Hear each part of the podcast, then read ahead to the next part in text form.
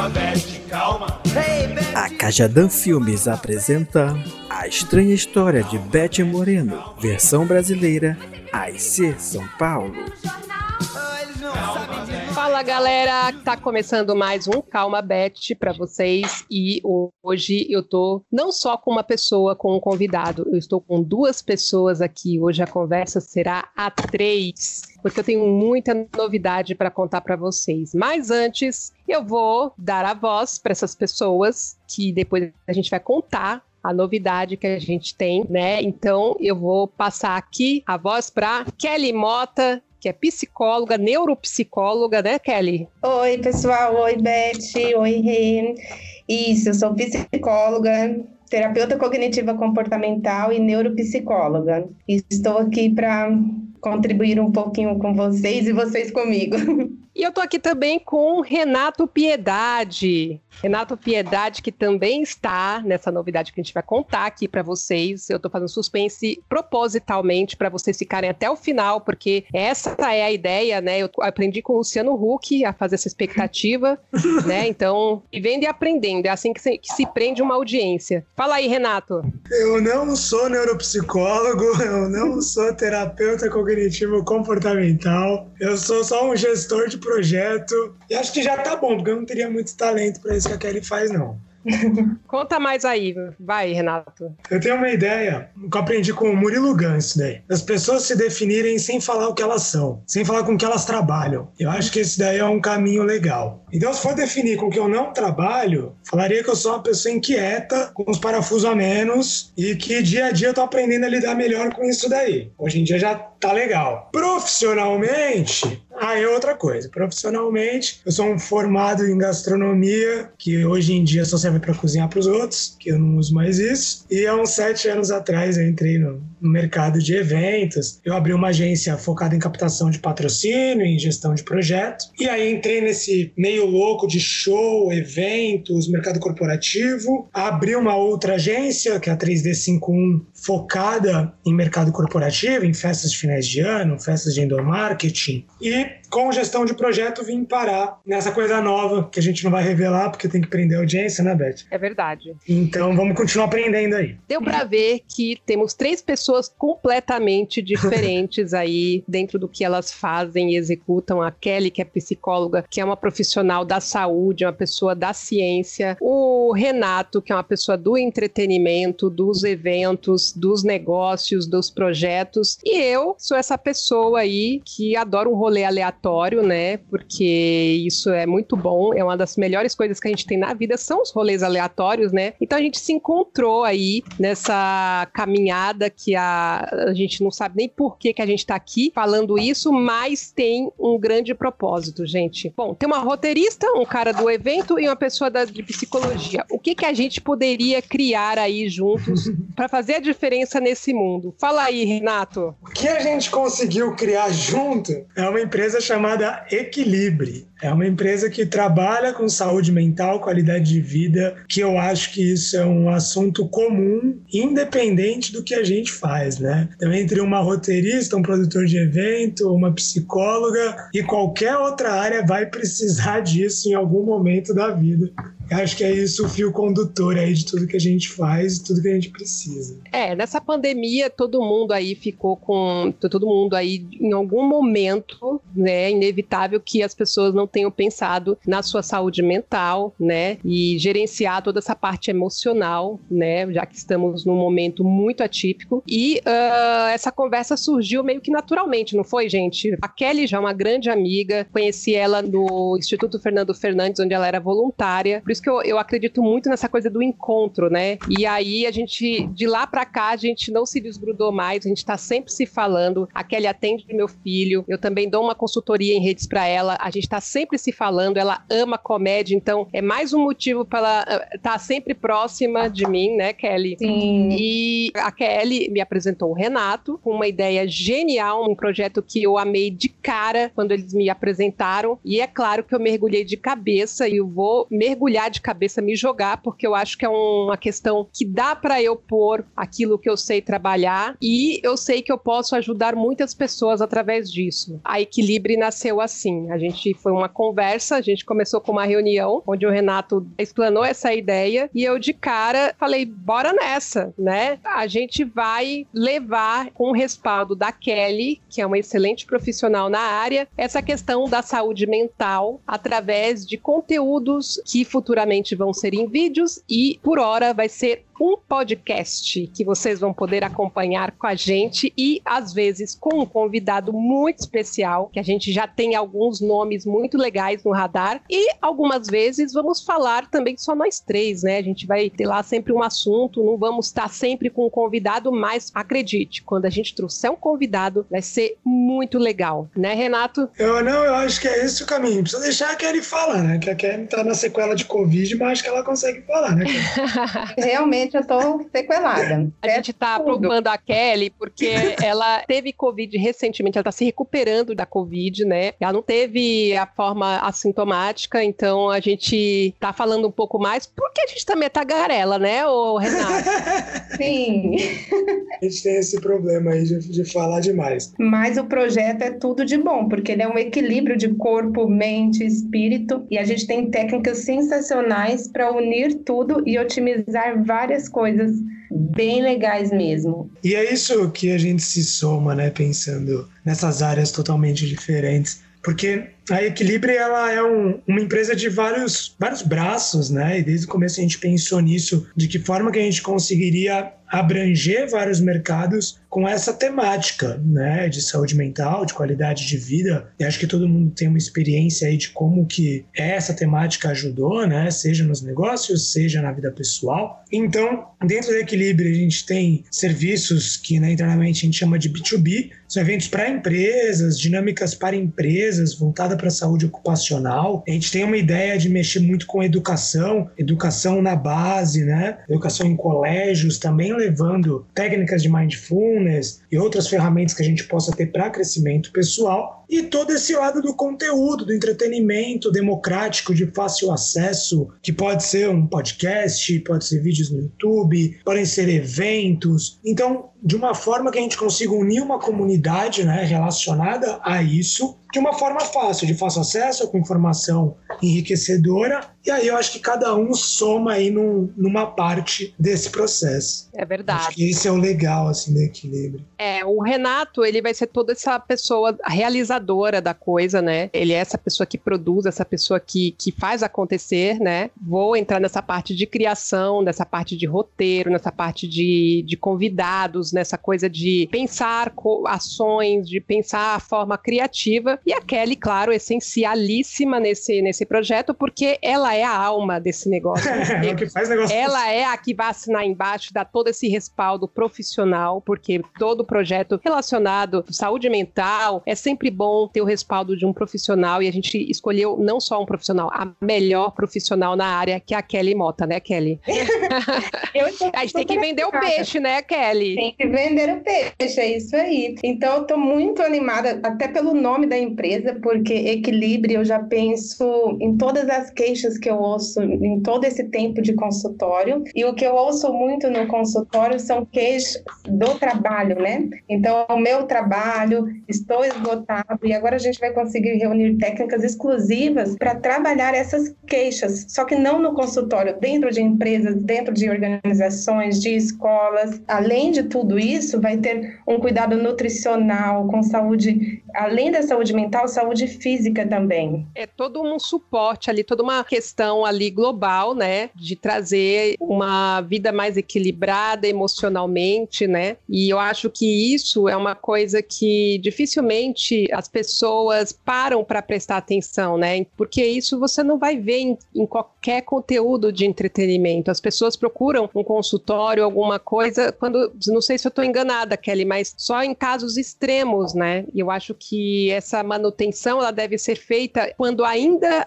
a, o sistema emocional não colapsou. Exatamente. Eu falo que a gente não precisa de terapia, a gente merece, né? Então, quando a gente para e olha esse todo, os resultados são melhores, são melhores em todas as áreas da vida. Então, acho que aqui não é só um trabalho de produtividade, é um trabalho de a gente vai cuidar para que não adoeça, né? É uma prevenção. olha a sequela do Covid. É verdade, gente, porque olha, se eu tivesse uma empresa, é a minha visão, eu acho que se eu tenho funcionários que estão bem emocionalmente, com um equilíbrio emocional em, em ordem, eu acho que eu vou conseguir extrair o melhor deles sem precisar, até porque uh, o ambiente da empresa, de muitas empresas já são tóxicos, né? E hoje as empresas estão cada vez mais pensando uh, nessa questão, porque tem, hoje em dia muitos funcionários se afastam por questões emocionais. Hoje em dia tem gente que entra na caixa por conta de, de, de depressão, de ansiedade, né? São, já são quadros que eh, são suficientes para você manter um funcionário afastado temporariamente. Então, eu acredito que essa é uma tem que ser uma preocupação das empresas, até para eles mesmos eh, não, ter, não terem problemas com o quadro de funcionários defasado, para ter um funcionário sempre disposto, motivado, não é verdade? Estresse e depressão têm um grande afastamento pelo INSS.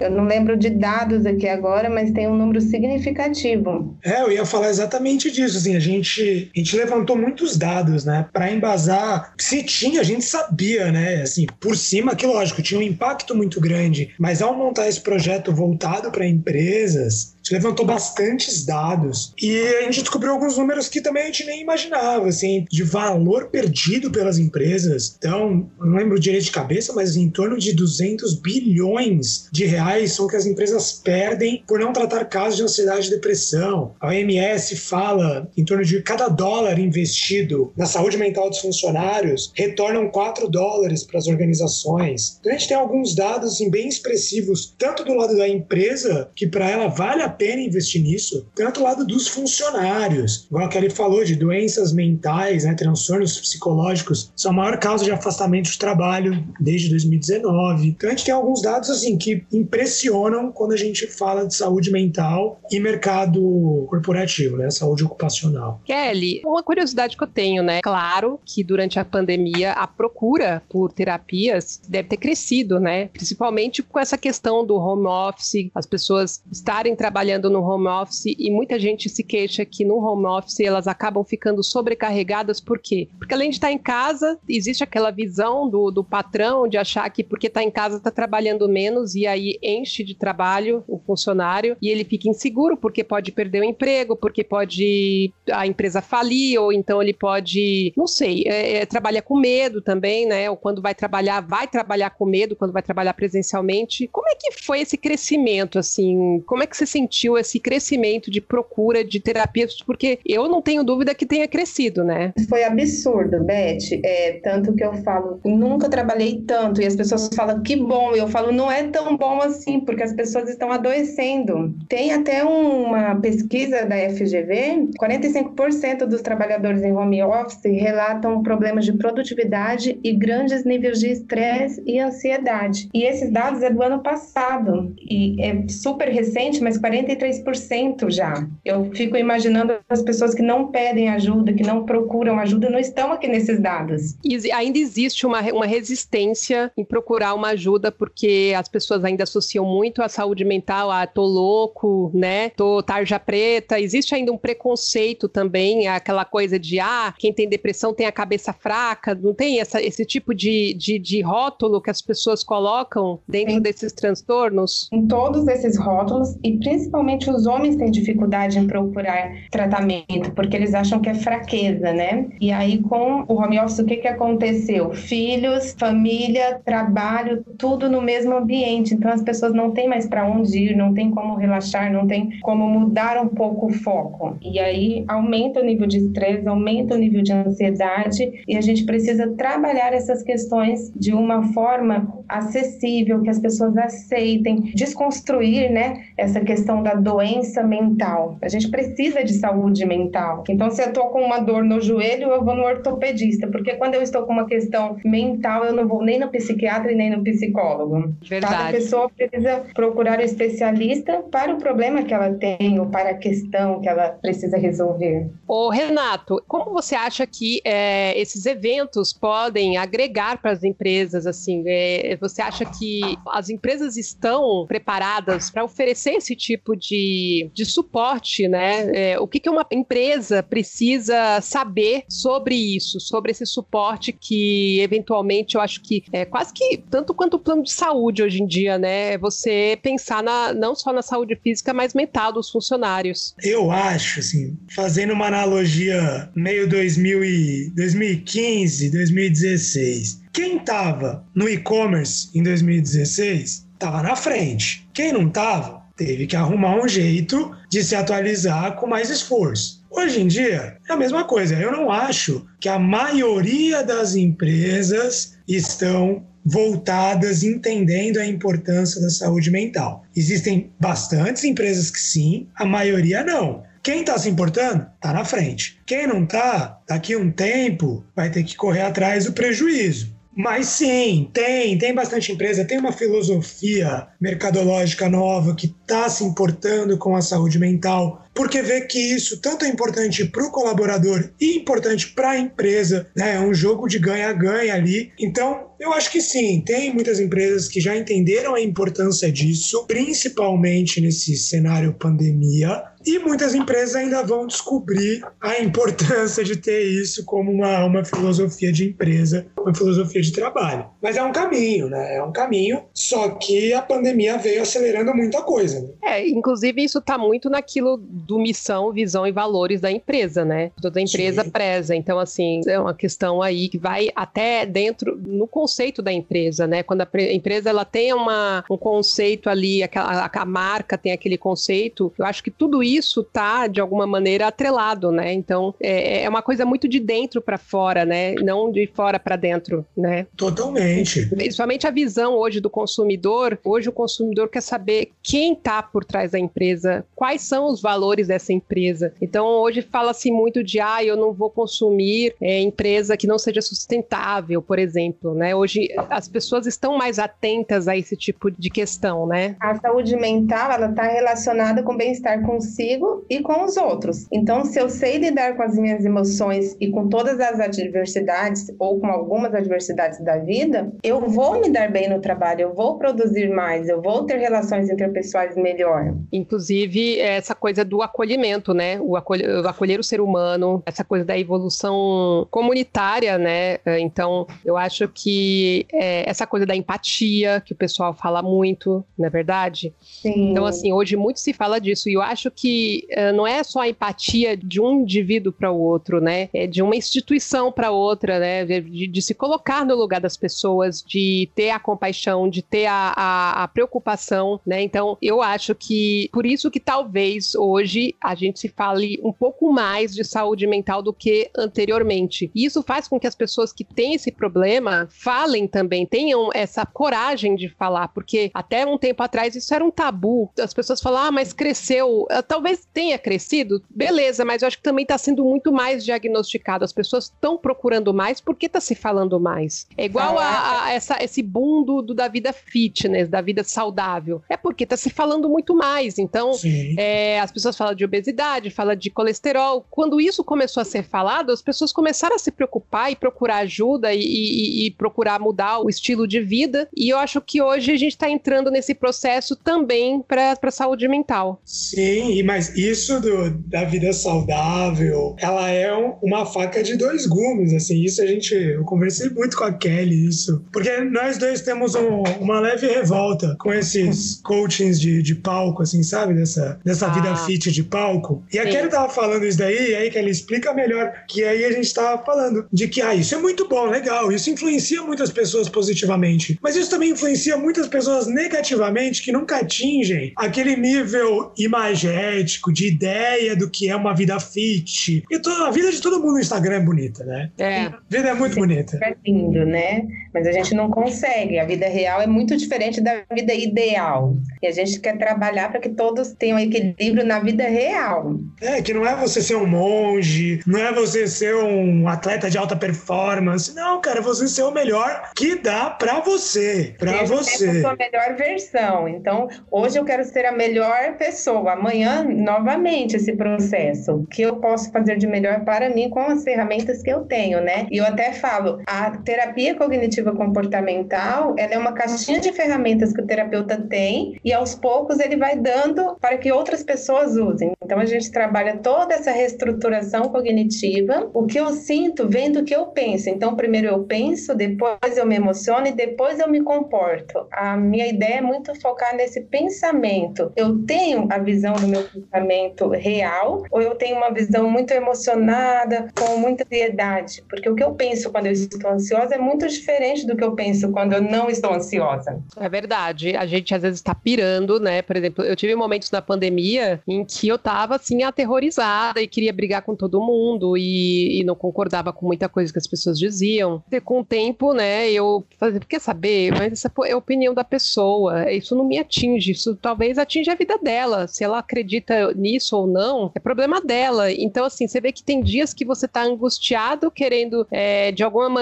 mudar aquilo que você não pode mudar, e em outros dias você está mais conformado com aquilo. E isso tem muito a ver com o estado emocional que você pensa a mesma coisa, né? Exatamente. Aí você percebe que o ambiente não mudou, a pandemia está aí, as pessoas continuam fazendo um monte de coisas que você não concorda, mas o que mudou foi o que você pensa sobre isso. E a sua é. emoção é. ficou mais funcional. É, eu tinha um, um problema que eu estou trabalhando muito comigo, que era o seguinte: eu tinha muita angústia, eu trabalho com cronograma, né? Eu ficava muito apavorada com cronogramas. Então eu falava assim: ah, eu não vou conseguir, eu não vou conseguir. Eu, eu, eu... então, às vezes, eu passava a noite em claro e eu daquele, eu não vou conseguir. E aí eu, assim, cansei de sofrer com isso. Eu falei assim, gente, é o seguinte: se eu não conseguir, eu ligo na, lá na empresa e falo assim: me dá mais umas horas, me dá mais um dia e vida que segue. Porque criatividade não é igual um espírito que baixa, né? É, você senta, você tenta raciocinar, vem, vem a ideia e às vezes não vem. Então, assim, eu, eu passei a respeitar mais o meu limite ali, né? E, e, não, não querer fazer as coisas em tempo recorde. E você sabe que depois disso, muito pelo contrário, eu passei a, a cumprir mais prazos do que antes, quando eu ficava extremamente apavorada com os cronogramas. Que legal, Beth. Então, nós vamos ter técnicas exclusivas para esse tipo de situação.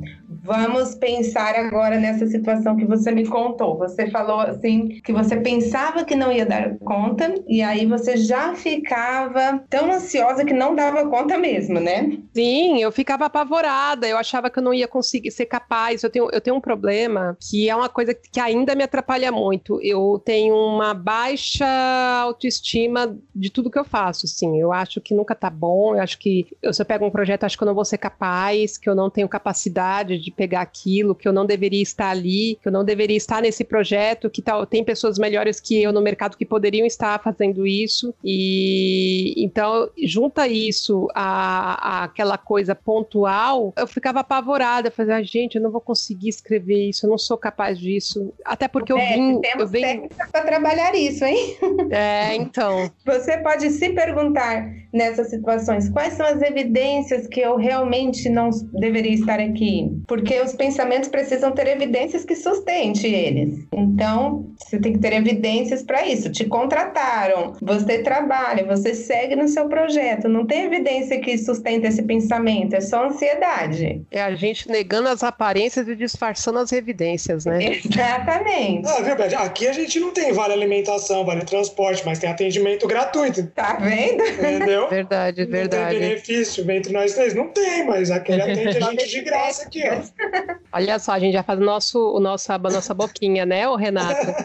Aí eu fico pensando, quando eu, eu, ve, eu me vejo passando por essa situação, quantas pessoas não passam pelo mesmo? E quantas pessoas não estão se sentindo tão inseguras, principalmente agora, porque hoje nunca a pessoa trabalhou com tanta insegurança. Eu acho que a palavra-chave para essa pandemia é a dúvida, é a insegurança. E a insegurança eu acho que é o, o fator que mais desestabiliza qualquer ser humano, né? A insegurança é verdade, Beth. E aí que vem os grandes problemas, né? Porque aí que começa a automutilação e depois da automutilação vem a primeira tentativa de suicídio e aí vem a realização, né? Só que não se falam sobre isso. A gente até gravou, né, Beth, falando sobre Sim. suicídio. Setembro Amarelo, quando a gente ah, fez com o Emilinho, né? Isso. Mas tudo isso começa com a insegurança. Eu fico insegura, eu fico ansiosa, ou eu estou ansiosa e fico insegura. Aí eu começo ou deprimir, ou automutilação, depressão, e aí as coisas vão piorando. Então a gente precisa trabalhar na prevenção.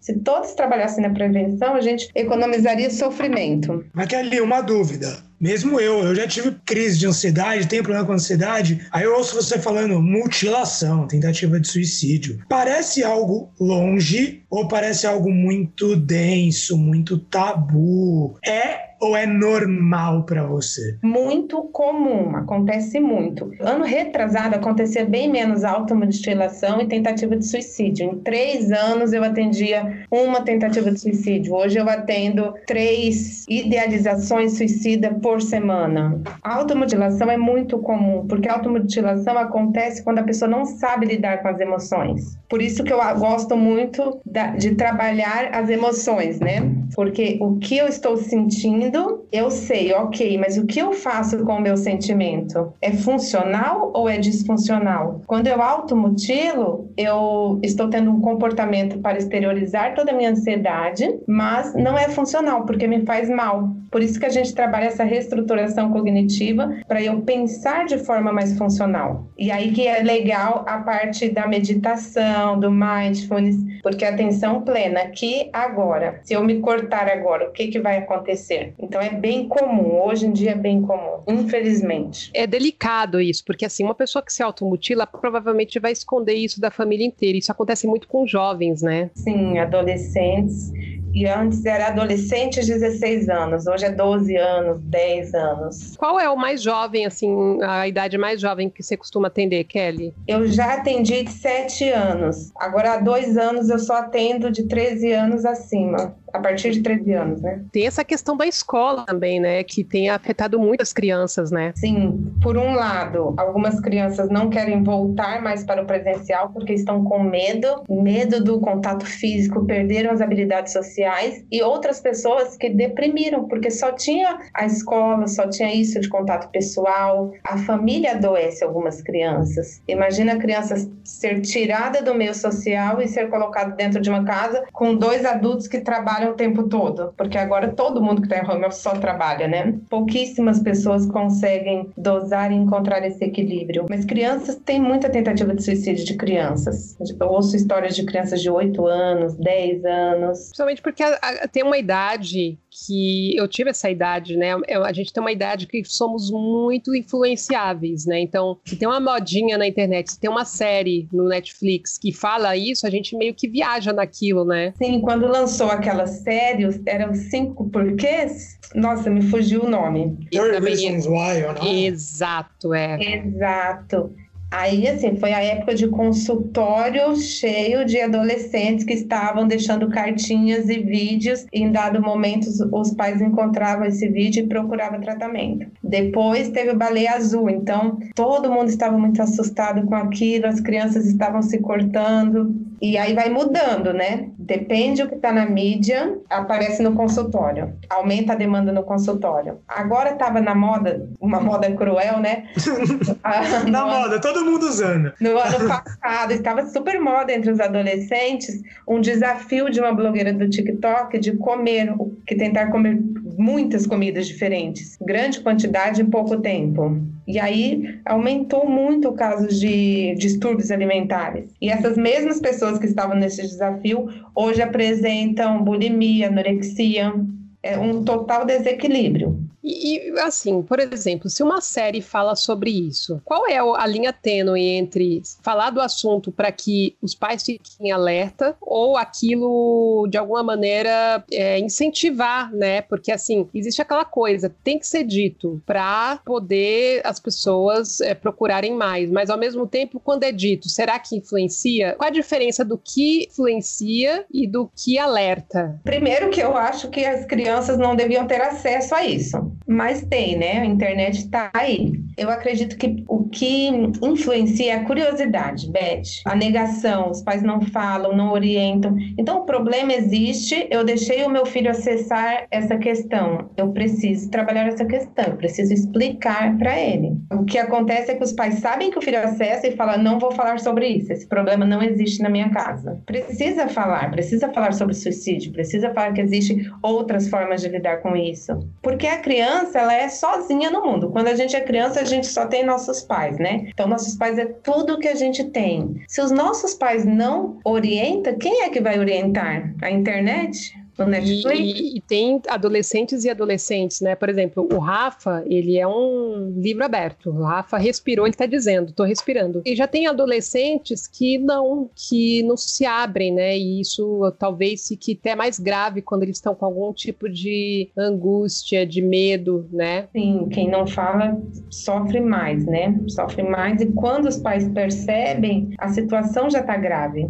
Mas aí os pais precisam trabalhar essa questão, trazer o filho de alguma forma, ouvir, né? Ouvir sem pensar em responder, só para acolher. Sem julgar, né? Porque às vezes o medo é justamente o medo de ser julgado, né? Você não quer virar um problema, né? Que é um problema grave, e aí às vezes a pessoa vê, ai, ah, mesmo meu pai já tá tendo tantos problemas, eu ainda vou, né? E às vezes a pessoa tá com um problema super grave, que é uma depressão profunda, ou a pessoa não se abre porque tá com depressão, que isso também faz com que a pessoa fique mais fechada, enfim. É uma coisa que a gente tem que estar tá sempre ofertando o acolhimento, né? Às vezes falta comunicação, né? A gente vê muito assim, nessa fase ainda de adolescência, início da fase adulta, às vezes falta comunicação entre pais e filhos, né? É uma coisa mais velada em diversos temas e a saúde mental vira mais um tabu, né? Mais um tabu que é difícil de falar, não sabe o que os pais vão pensar, se eles vão entender, se não vão, se vão achar que é, que é frescura, que é loucura, e aí fica cada vez mais difícil. E isso pessoa... é um paradoxo, isso é um paradoxo, né? Porque a, gente está numa era de tanta comunicação, onde as pessoas se comunicam até com desconhecidos, né? E, ao mesmo tempo, é a era que menos se comunica com pessoas que estão próximas da gente, né? Sim. A pessoa que está deprimida, Beth, ela não percebe que está deprimida. Porque quando ela percebe, ela começa o estado de negação. Por isso que, geralmente, na primeira consulta com o adolescente, a gente conversa primeiro com os pais, para avaliar o comportamento dos pais, para avaliar o comportamento da criança, o que mudou. Porque a pessoa deprimida, mesmo que adulta, ela nega, fala, ah, acho que é só hoje, vai melhorar, porque eu não quero estar com depressão. E os pais negam ou não? Quando você fala do seu filho está com diagnóstico, é normal os pais é, acatarem isso de cara ou, ou muitas vezes eles negam também? Muitas vezes eles negam e aí eles procuram outro profissional porque eles acreditam que o erro é no diagnóstico. Tem pais maravilhosos que falam: não, eu te entendo, está, vou cuidar, mas a grande maioria, não por não ser maravilhoso, mas fala: não, acho que não é isso, é só essa semana, é por conta disso. E os pais vão achando várias coisas, porque é muito ruim para os adolescentes que os pais querem falar por eles, né? Então, se ah, você é. fala no consultório pai e filho, o pai fala, ele está sem dormir. Ele fala, não, mas eu estou dormindo. ele não se alimenta. Pai, eu como à noite. A gente precisa ouvir qual é a queixa do paciente. E dos pais, a gente pega essas informações complementares. Você acha que uma, uma pessoa deprimida numa casa deprime, pode fazer com que os outros também se deprimam dentro desse quadro, assim? Não que seja... Não é que, Contagioso. É, mas assim, de alguma maneira, né? Porque o estresse que isso causa, né, pode também levar os pais a, ter, a entrarem também em depressão ou em, ou em estado de ansiedade, né? Beth, eu acho que eu acho que eu não sei responder essa pergunta, porque depende muito do contexto familiar. Se os pais entendem que a criança tem ou o adolescente tem uma doença mental, vai rolar um acolhimento e toda uma ajuda. Agora, se a mãe ou o pai já está deprimida e tem algum transtorno de personalidade, pode ser que ela culpe essa pessoa com com diagnóstico e usa essa pessoa para permitir que também tem depressão, para se permitir. Mas uma pessoa não influencia a outra dessa forma, não.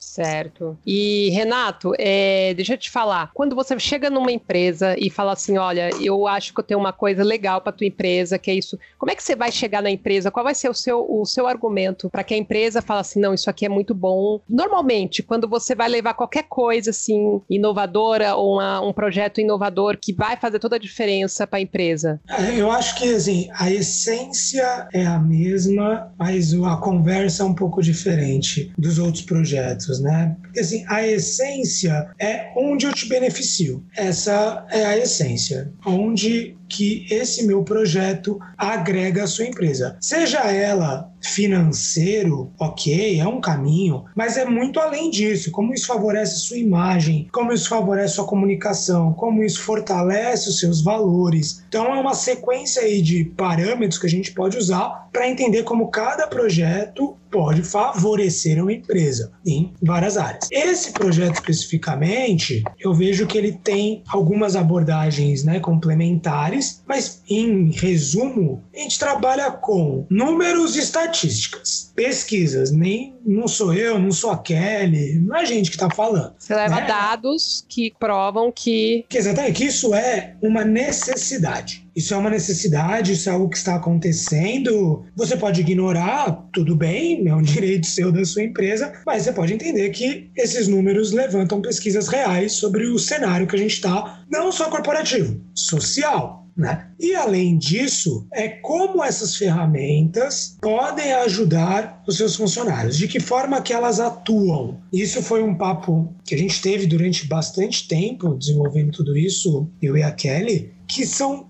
que ferramentas que a gente pode usar. Né? A gente pode trabalhar, e tem, tem empresas boas que trabalham com acompanhamento psicológico, né? Então ele vai focar somente no atendimento psicológico dos funcionários ou de funcionários que já demonstram esse interesse é um caminho. O nosso caminho foi criar um mix de ferramentas que a Kelly falou até um tempo atrás que a gente mistura atividades físicas a gente mistura atividades dinâmicas psicológicas, a gente mistura ferramentas como PNL, né, programação neurolinguística. Então, através de várias ferramentas complementares, a gente criou um modelo nosso. E com isso a gente consegue trabalhar 360 né, que é um clichê de agências, empresas de publicidade, que eu usei muito na vida, que são serviços 360, que abrange aí um espectro grande de serviços ou de ferramentas, de ideias dentro de um mesmo negócio. E foi isso que a gente levou, foi isso que a gente levou pra gente, que são ideias que podem ajudar muito mexendo com vários aspectos e gerando esse equilíbrio, né? Equilíbrio pessoal de cada um que vai misturar diversas técnicas. Beth, nós pensamos também em uma questão neuroprológica mesmo, né? Se depressão é um desequilíbrio químico, o que eu posso fazer para eu não ter esse desequilíbrio químico? Porque eu preciso de dopamina, de serotonina, de melatonina, noradrenalina. Ai, eu adoro aqueles posts que falam as atitudes que a gente tem que ter para ter esses, ele esses elementos químicos, né? Eu amo. Exatamente. Então é por isso que tem a meditação, por isso que tem uma ginástica, uma caminhada. Porque Chama eu... neurotransmissores, né? Neurotransmissores e tudo termina com ina? Tudo termina com ina. Endorfina, menos o GABA. agora, agora tem a vacina, que termina agora com ina e traz alegria pra gente também. Uh, deve é. ser legal, deve ser legal. Ó, eu abri um aqui, tá? Inclusive no, no Instagram, Kelly Mota Psico. Kelly com dois L's Y, Mota com um T só, Psico. Comemorar, ser grato e exercícios físicos, dopamina, reduz a ansiedade melhora o ânimo, energia e motivação. Você vê, não é tão difícil a gente plantar a sementinha do evitar, né? Essas coisas que provocam a depressão. É, são através de pequenos hábitos diários, né? É, uma, é um plantio, na verdade, né? Exatamente, porque depressão nada mais é do que um, um desequilíbrio químico. Então a gente precisa dessas químicas. Como que a gente produz? E aí tem todos esses exemplos que eu acho que você vai falar agora, que você está com Poxa Eu tô com o post aberto aqui, ó. Ver o lado bom das coisas e otimismo. Eu sou estupidamente otimista. Reduz maus hábitos, uh, aumenta a capacidade de decisão. Tomar Sim. um pouco de sol. Ô, Beth, porque você já percebeu, desculpa te interromper, que às vezes você vai ao médico e ele pergunta: Você está com dificuldade de tomar decisões? Quando ele faz isso, provavelmente ele está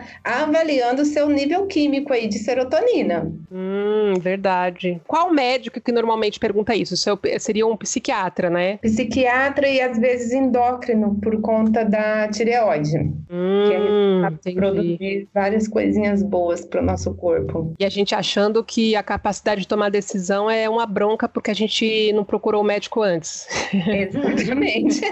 Ó, tomar um pouco de sol, melatonina, que a melatonina melhora a qualidade do sono, né? Melatonina é o hormônio do sono. Você sabe que isso tem, faz sentido? Por exemplo, quando eu vou pra praia, cara, eu fico exausto, durmo pra caramba, me dá um. Quando eu, eu é, é o meu melhor sono é quando eu vou para esses lugares que eu descanso, tomo sol, entro na água, essas e coisas. Que provavelmente você se desliga da tela, né? Porque a luz em contato com a retina não deixa a gente produzir melatonina. Melatonina é um hormônio que só é produzido no escuro. Por isso que na hora de dormir tem que desligar tudo. E é por isso que quem vive no computador ou no celular tem insônia. Não dorme, exatamente. Não precisa de remédio, precisa de higiene do sono. Eu acho que eu zerei meu estoque de melatonina então, viu, gente? Porque eu não saio do computador e tão pouco do celular.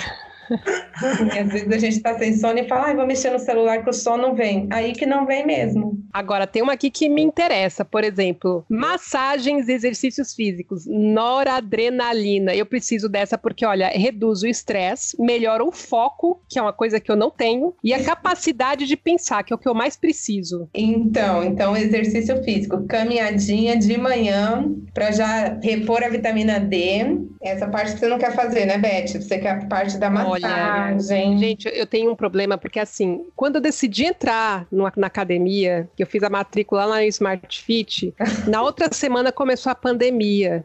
Ah, puta! Eu ganhei a melhor desculpa. Caiu na gente. hora certa.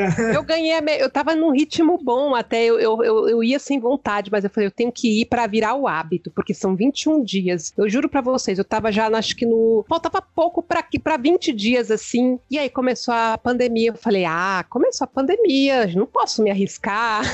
Eu estava te acompanhando toda fitness, fotinho, vídeo. Congelei a matrícula e, e, renovo o congelamento até hoje, porque, na verdade, agora nem dá, mas assim, há um, um tempo atrás até dava para ter voltado. E assim, eu, você sabe onde eu moro, né, Kelly? Aqui é um convite para você fazer uma caminhada, porque tem a represa, é ao ar livre. aí, Beth. Não tem desculpa, né? A minha mãe faz caminhada, sabe esses parquinhos de velho, que eu chamo parquinho, parquinho de velho, aqueles, aqueles negócios de exercício que os velhinhos vão? Que tem as mesinhas de xadrez. Fizeram uma agora aqui, minha mãe vai lá e faz a ginásticazinha dela e a caminhadinha dela e eu, mas imagina, quem, quem disse que eu quero? Ah, eu vou para esse lado, eu odeio academia, eu não consigo. Já tentei várias vezes, já perdi muito dinheiro com academia. E eu, meu negócio é esse, assim, é sair para correr, sair para caminhar, pegar uma vez, duas vezes por dia. E legal, ajuda bastante você consegue criar esses micro hábitos dentro das, do seu limite. E é o que a gente fala, cara. Você não consegue ir pra academia? Não vai. Não vai porque todo mundo vai. Mas crie ações que vão compensar o seu dia a dia, vão te ajudar dentro do que você gosta. Ninguém é obrigado a gostar de academia. Eu, particularmente. Acho horrível. Mas, Kelly, tem uma coisa que eu fico pensando, assim, por exemplo. Tem gente que chega a ser irritantemente alegre, assim. Tem gente que. meu, é assim, que assim, gente, como é que essa pessoa consegue? Porque assim, será que ela faz tudo certinho? Ou ela nasceu com a predisposição, ou ela tem excesso desses negócios na, na, no organismo? Porque tem gente que realmente é, é, sempre muito disposto, muito alegre. Minha mãe, minha mãe, a, a, eu queria 10% da disposição da minha mãe. Minha mãe levanta cedo, minha mãe faz, vai dormir cedo e acorda às 6 horas da manhã e ela tem disposição para caminhar. Cara, eu não tenho. E é meu, parece que tá assim no meu DNA. Eu não, eu odeio acordar cedo. Isso é, isso é desde quando eu me dou por gente. Eu sempre amei dormir. Então, assim, será que a minha mãe faz tudo certinho, sem, sem perceber. Como é que a gente fala? Como é que a gente avalia se isso é uma coisa nossa, ou é um mau hábito, ou é um. Sabe? Beth, a questão do sono, cada indivíduo tem um momento de dormir. Então, ele tem um momento que o sono REM dele é o melhor, e para isso existe avaliação. Eu não consigo te falar sem uma avaliação, mas existe avaliação para saber se você funciona melhor de manhã, se você funciona melhor à noite, se você funciona melhor à tarde. Então, você esse negócio é verdade que existe pessoas que rendem em horários diferentes, porque existe um estudo, né, que fala isso que é genético, que cada pessoa ela tem um, por genética, um, um, um jeito de funcionar, assim, de render mais. Cara, eu. Avaliação neuropsicológica para isso. É real mesmo. Eu fiz um teste, eu vou até fazer uma publicidade gratuita, hein? Depois paga nós, Beth. Bota um paga nós aí no Pode deixar, paga nós aí, ó. Paga nós. Genera. Genera é uma é. empresa que faz faz testes genéticos. É super simples, assim, você cadastra lá no site e vem um kitzinho para sua casa, você recolhe seu material genético com a mucosa da, da boca envia lá, em X tempo sai seu teste genético com partes de performance, propensão de doenças, assim, déficit de vitaminas, umas coisas legais. E eles falam sobre os hábito noturno ou hábito diurno, horários onde você rende mais. Isso é super legal, assim, lógico que o ambiente né, influencia muito, mas você tem uma noção de como geneticamente, teoricamente, o seu corpo tá melhor para funcionar. Se é de dia, se você é melhor acordando cedo, pensando durante o dia, ou se você é uma pessoa notívora. Isso é bem legal e é genético, realmente. Tem eu, eu, eu sou geneticamente um morcego, então, porque assim, gente, à noite eu quero dominar o mundo. Eu, as minhas melhores ideias vêm à noite. Vocês não têm noção. À noite, assim, eu quero falar com todo mundo. É, se alguém me chama na hora, eu respondo. Você dorme quantas horas por dia? Porque a Beth, eu já chamei ela duas da manhã, três. Beth, só te chamei porque você está online. Ela, ah, tô acordada. Olha, eu vou fazer uma média, porque assim, tem dias que eu me permito dormir mais um pouco, tem dias que não. Mas a minha média são cinco horas. E você fica bem, você lida bem com isso? Nem sempre. Eu tenho, eu tenho o que eu chamo de dia sim, dia não. Tem um dia que eu tô no gás. Por exemplo, hoje. Hoje foi um dia que eu fiz muita coisa, que eu resolvi muita questão, é, eu rendi pra caramba. E tem dia que eu sou aquele tweet da Anitta. Hoje eu fui completamente inútil para o meu planeta, assim, que eu não rendo nada. Eu só enrolo, eu eu faço o que vou e não vou, para as coisas no meio, estou sonolenta, eu, aí eu falo que é o dia não. Então, assim, eu, eu, meus dias são isso, dia sim, dia não. Aí eu, tenho enxaqueca. Então, quando eu tenho enxaqueca, é o meu dia não, porque a enxaqueca me deixa, às vezes, devastada, assim, é, acaba comigo. E muitas vezes eu fui obrigada a trabalhar com enxaqueca. Eu falo pra você, a coisa mais horrível do mundo é você tentar pensar com enxaqueca. E às vezes a gente não tem saída, né? Mas, assim, dentro. O Covid foi enxaqueca também. Eu sei bem o que você está falando.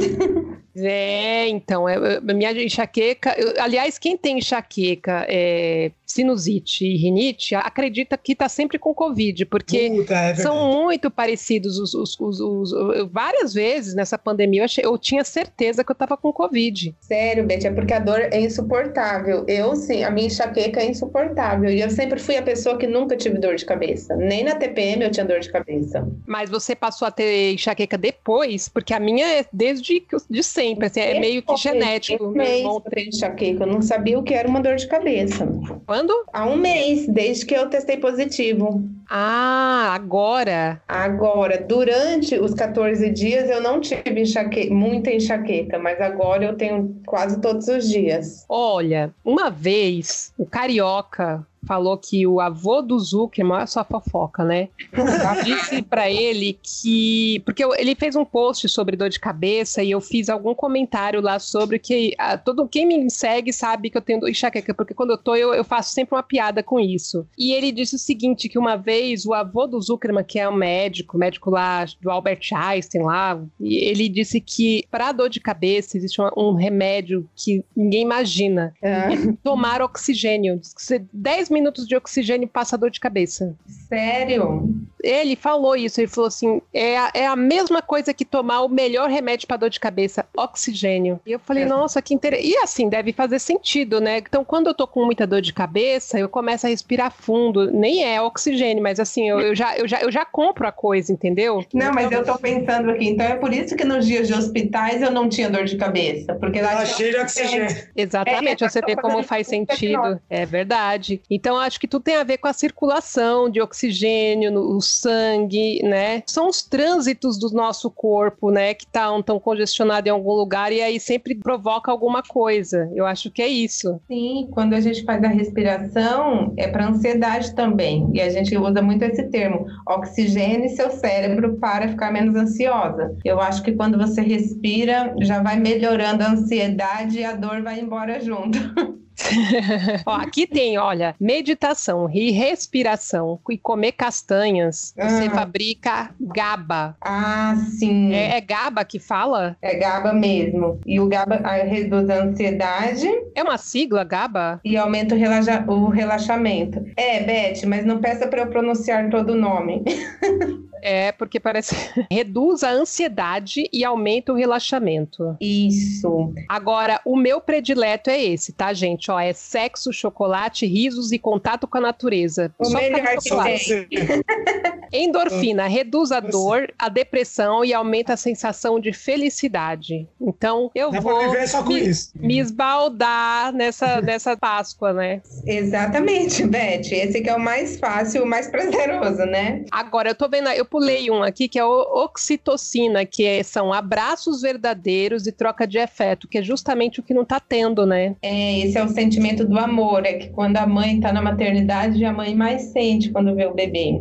Por isso que a gente não quer saber mais de ninguém, só do bebê. Oxitocina pura na maternidade. É verdade, gente. Ah, quando eu tenho meus filhos, quando os primeiros dias, ninguém existe para mim, só eles. A gente, é, fica, a gente só quer ficar com eles no colo. Quando alguém pede para pegar no colo, a gente fica com raiva. É real isso, Beth? É real, é real. Eu queria matar quem ia me visitar. Eu só queria ficar eu e meu, o meu bebê. Ah, que fofo. O Rafa, que foi o primeiro, quando alguém ia me visitar, eu ficava com raiva. Eu falava, não quero ninguém que venha me visitar. Eu quero ficar só com meu, eu e meu bebê. Eu queria ficar só eu e ele direto. É Ai, é meio aquela a, a, mãe lambendo a cria, sabe? Mas aí agora não, agora já cansou já. Não, agora ele fica lá no quarto dele, às vezes. Agora, uh, que bom que ele tá lá no quarto agora. Uh. É, o que, que você tá me chamando? Para de me chamar, pelo amor de Deus. às, vezes ele, ele, às vezes ele me chama, eu, que é? Ele, não, mas só pra saber se você tá bem. Ai, Beth, foi engraçada. Então, Beth, a gente precisa trabalhar essa parte também, né, dos neurotransmissores para ficar tudo bem. Por isso que a gente pensou em tudo, de meditação, a respiração, nutrição, tudo uma coisa só. A gente precisa juntar tudo para ficar bem. Então, assim, é quando a gente for levar essa proposta, essa, é fazer esses conteúdos e de repente até o Renato, que é a, a pessoa do evento, é, levar essa essa proposta para uma empresa, todos esses pontos vão ser abordados. Exatamente. Sim. E também, uma das nossas propostas, principalmente depois que o mundo voltar ao normal, né? Isso dá para se fazer digitalmente, lógico, mas tem um impacto mais legal quando é presencial, que são eventos, eventos físicos, workshops, também com essa temática, onde a gente consiga englobar todas essas ferramentas, todos esses caracteres aí que envolvem o equilíbrio e a saúde psicológica. Então, tanto com empresas, tanto com pessoas físicas, e assim a gente consegue de pouquinho em pouquinho ir passando essa, essa informação para frente com podcast, com mídias sociais e com tudo que a gente conseguir aí de uhum. ferramenta. Gente, nem parece que passou uma hora, então eu já vou pro encerramento aqui é. e tá aí, gente. Esse é o nosso novo projeto, o Equilibre. É um projeto que eu tenho muito orgulho de fazer parte. É um projeto que eu falei que esse ano eu ia olhar mais para projetos é, pessoais, né? Que eu considero pessoal. E claro que eu não vou deixar trabalhar, porque os boletos precisam que eu trabalhe, assim, para as pessoas. Quanto mais trabalhar, melhor. Mas eu tô muito feliz que eu tô podendo esse ano olhar um pouco mais para as ideias que eu acredito, para coisas que são vão muito mais além do que um simples contrato, vão a, um propósito de vida, uma coisa de fazer a diferença no mundo, de fazer a diferença na vida das pessoas, porque eu acho que isso também faz bem pra gente, né? Com certeza. Aí, Beth, é o que eu falo, a gente tem que dar essa caixinha de ferramentas para outras pessoas usarem. Verdade. Kelly, quem quer te encontrar, como é que faz? Kelly Mota, arroba psico. E tem o Instagram também, Kelly Mota Psico. Kelly Mota Psico no Instagram e Kelly Mota arroba psico no Twitter. Certo. É arroba Psico. E o Renato Piedade, como é que faz para encontrar o Renato Piedade nas redes? Ah, segue Equilibre Underline a Mente. Tá. No Twitter, arroba Equilibre a Mente. Porque o meu pessoal eu não uso pra nada. Eu abri mão disso. É só para mandar nudes.